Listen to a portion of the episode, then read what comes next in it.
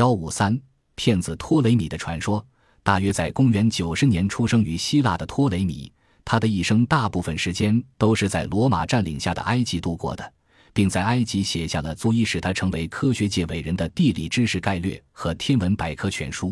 这两本名作使他声名显赫，成为天文学大家。托雷米的宇宙观认为，地球是一个静止的正圆球体，其他天体依附在同心的完全透明的壳上。循各自轨道环绕地球运行，这壳共有八层，最近地球的一层为月亮所覆。此外，按次序为水星、金星、太阳、火星、木星、土星。外围星亮生如天王星、海王星、冥王星等，很久以后才发现。第八层附带所有其他星体，可是主要的天体并非按这个优美模型规规矩矩的运行。有时，它们在天空中似乎向后退，使其大小也有不同，显示它们是向地球靠近，然后又移开。托雷米和别的古代天文学家一样，想出了一套周转圆说，解释这不规则运动，就是说大圆壳上有较小旋转球面。他相信太阳、月亮和各行星都附在这些较小透明球面上。可是，即使做着修改管，还是解释不了观测到的天体运行观象。托雷米只好再做进一步的精细修改，提出了偏心理论，说地球是在所有主要的壳正中央，而是稍有偏离的。这个解释就够使古代天象观察者意了。但后来经过更精密观测，这个理论又必须进一步修改，最后此说变成一大堆运转不灵、大小不同的偏心球和周转圆。约共有八十个壳和球体。其后的一千多年，西方思想主要因托雷米的两本书而蓬勃发展。托雷米所著《地理学指南》发表后，历一千四百年，被奉为人类历史上第一本世界地理集。而根据这本书所绘地图，至公元一五零零年尚有出版。正由于托雷米所绘地图将亚洲绘得太大，以致看来向东伸展极远。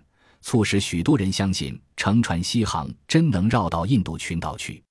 托雷米的《智大论》共十三卷，论述天文学知识，当时亦公认为天文学最权威著作。直到十六世纪，波兰天文学家哥白尼发表日心说，才把他的地心体系说推翻。波斯征服者塞洛进驻，被其攻陷城池。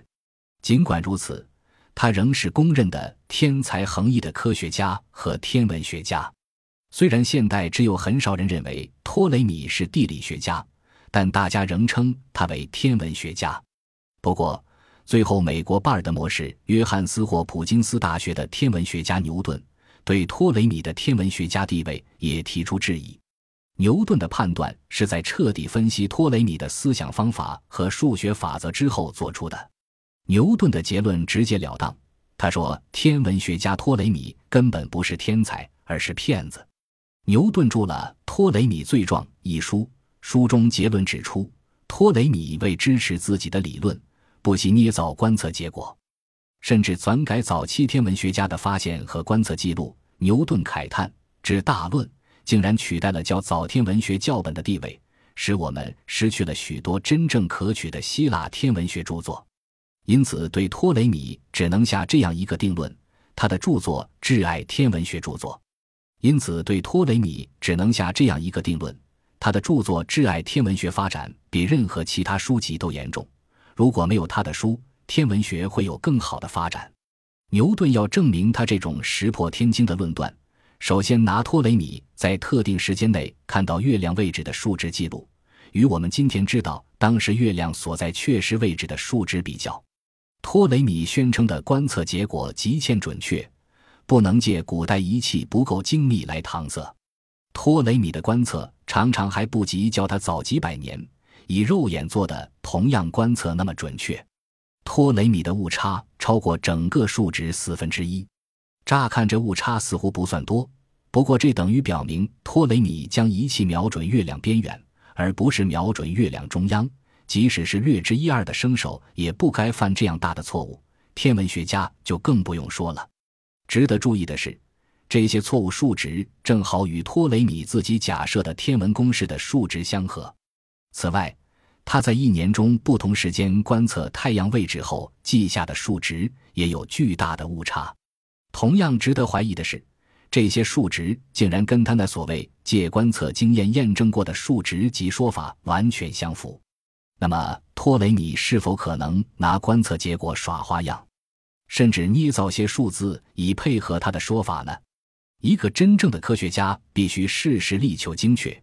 应该拿观测结果重考验自己的说法，托雷米曾否这样做？牛顿宣称托雷米有一次甚至报道一项没有人能做得到的观测，这等于宣布自己是个骗子。托雷米说这项观测是古代天文学家喜帕恰做的，提及的是公元前二百年九月二十二日下午六时三十分的一次月食。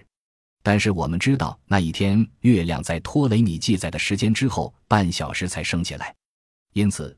要不是原来观察记录属杜撰，但是托雷米应该看出来，或者就是托雷米篡改了喜帕恰斯的观察结果，又或者观测结果是自己捏造而硬说是广受当时的人尊敬的喜帕恰斯所述，以此为自己编造的数值增加声势。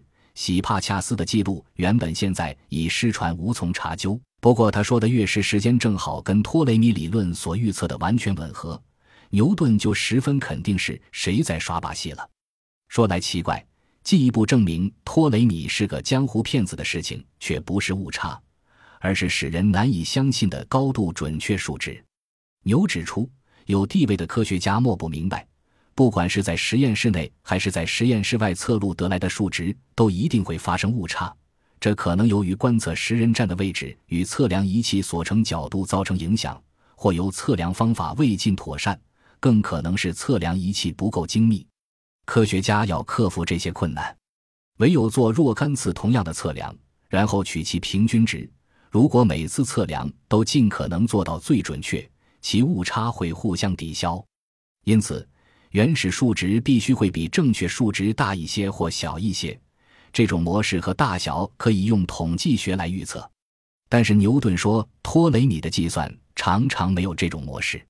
举例说，托雷米计数的月食开始时间。最准确的大概有十五分钟误差，一部分原因是他所处的时代尚无精确的计时器，也由于地球投射出的阴影四周很模糊，使观测者难以精确测定什么时候阴影刚好投射到月亮边缘。如果托雷米真实记录他观测到的时间，这种误差应该是显出他计算的月亮移动模式至少有四分之一的偏差，他计算出来的数值误差竟然不到六分之一。碰巧而达到这精确度的机会是六万四千分之一。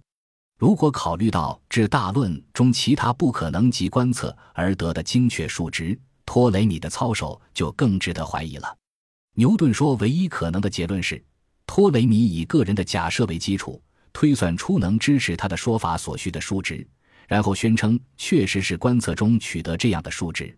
他对所用观测仪器及观测方法说尽无疑的描述。也许是要使他的大骗局更加可信罢了。牛顿的著作复杂难懂，内容仍有许多部分引起天文学家的争论。但是如果证明牛顿正确无误，那么托雷米的学术讹骗既有害于天文学，也毁了他自己。因为像托雷米这样有优良设备的科学家，要取得真实数值并非难事。也许根据那些真实数字，足以使他发现太阳系的真相。地球是绕太阳而转的。十四个世纪之后，哥白尼才发现真相。虽然哥白尼想尽办法以求了解托雷米的虚假数值，必然遇上不少额外困难，但哥白尼所用的数学方法和观测仪器，比托雷米当年所用的精密不了多少。因此说来可惜，假如托雷米多花些时间观测，少用些时间伪造观测数值，他的名气也许会比以往更响。也不至落个欺世盗名的名声。